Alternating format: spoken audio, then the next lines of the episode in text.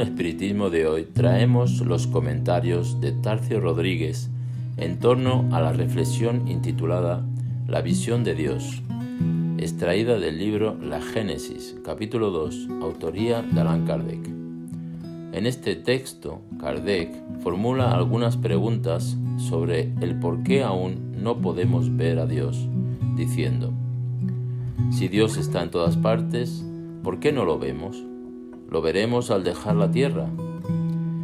Y respondiendo seguidamente, dice, la primera es fácil de responder. Nuestros órganos materiales poseen percepciones limitadas que los hacen inapropiados para la visión de ciertas cosas aún materiales.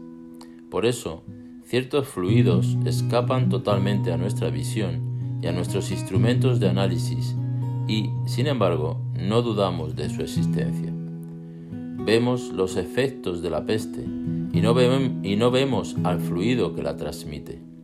Vemos a los cuerpos moverse bajo la influencia de la fuerza de la gravedad, pero no vemos a esa fuerza. Las cosas de esencia espiritual no pueden ser percibidas por órganos materiales. No es sino con la vista espiritual que podemos ver a los espíritus y a las cosas del mundo inmaterial pues solo nuestra alma puede tener la percepción de Dios. ¿Lo veremos inmediatamente después de la muerte? Solo las comunicaciones de ultratumba pueden decírnoslo.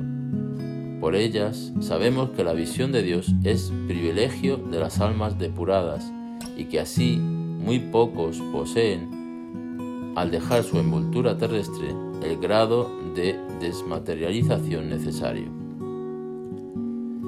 Kardec trae entonces una comparación que aclara aún más el tema.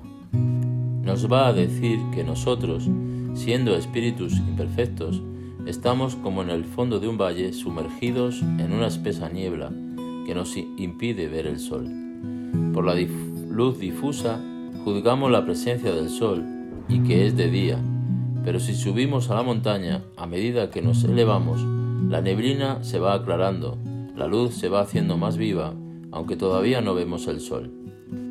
Solo después de elevarnos por encima de la capa brumosa, encontrándonos en una atmósfera perfectamente pura, es cuando lo vemos en todo su esplendor. Kardec dice que ocurre exactamente lo mismo con nuestras almas, pues la envoltura periespiritual, aunque invisible e intangible para nosotros, es para ella una verdadera materia, muy grosera aún por, para ciertas percepciones, pero como en el ejemplo de la niebla, a pesar de que no veamos a Dios con nuestra vista, podemos ver su luz por todas partes.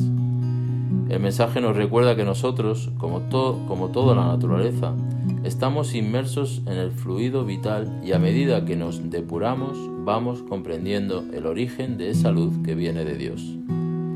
Esta reflexión explica mucho sobre la comprensión de los mecanismos de acción de la providencia divina, así como en el capítulo 16 del Evangelio de Mateo percibimos dos diálogos de Jesús con Simón Pedro y en el primero, de los versículos 15 al 17, Jesús hace la siguiente pregunta a los discípulos.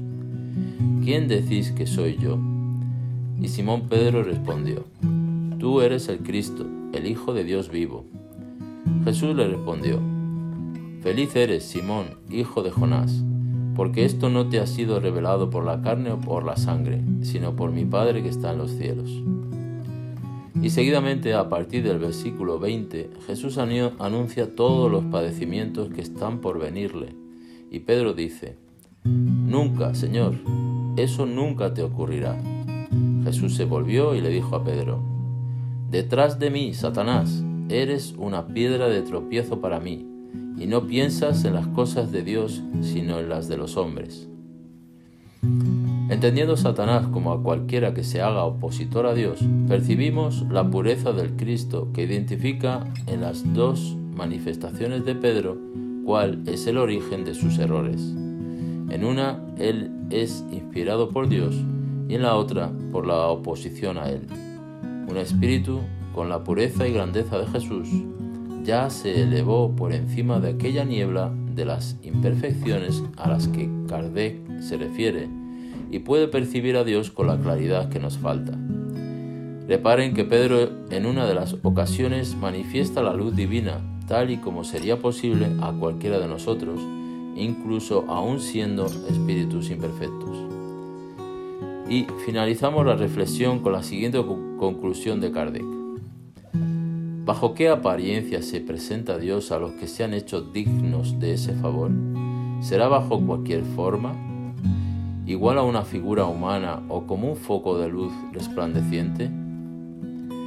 He aquí lo que el lenguaje humano es impotente para describir, porque no existe para nosotros ningún punto de comparación capaz de darnos una idea de ello.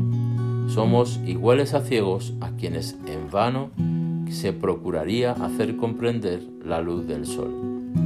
Nuestro vocabulario está limitado a nuestras necesidades y al círculo de nuestras ideas. El de los salvajes no podría pintar las maravillas de la civilización. El de los pueblos más civilizados es muy pobre para describir los esplendores de los cielos. Nuestra inteligencia muy limitada para comprenderlos y nuestra visión demasiado débil sería deslumbrada por ellos. Mucha paz y hasta el próximo episodio de Café con Espiritismo.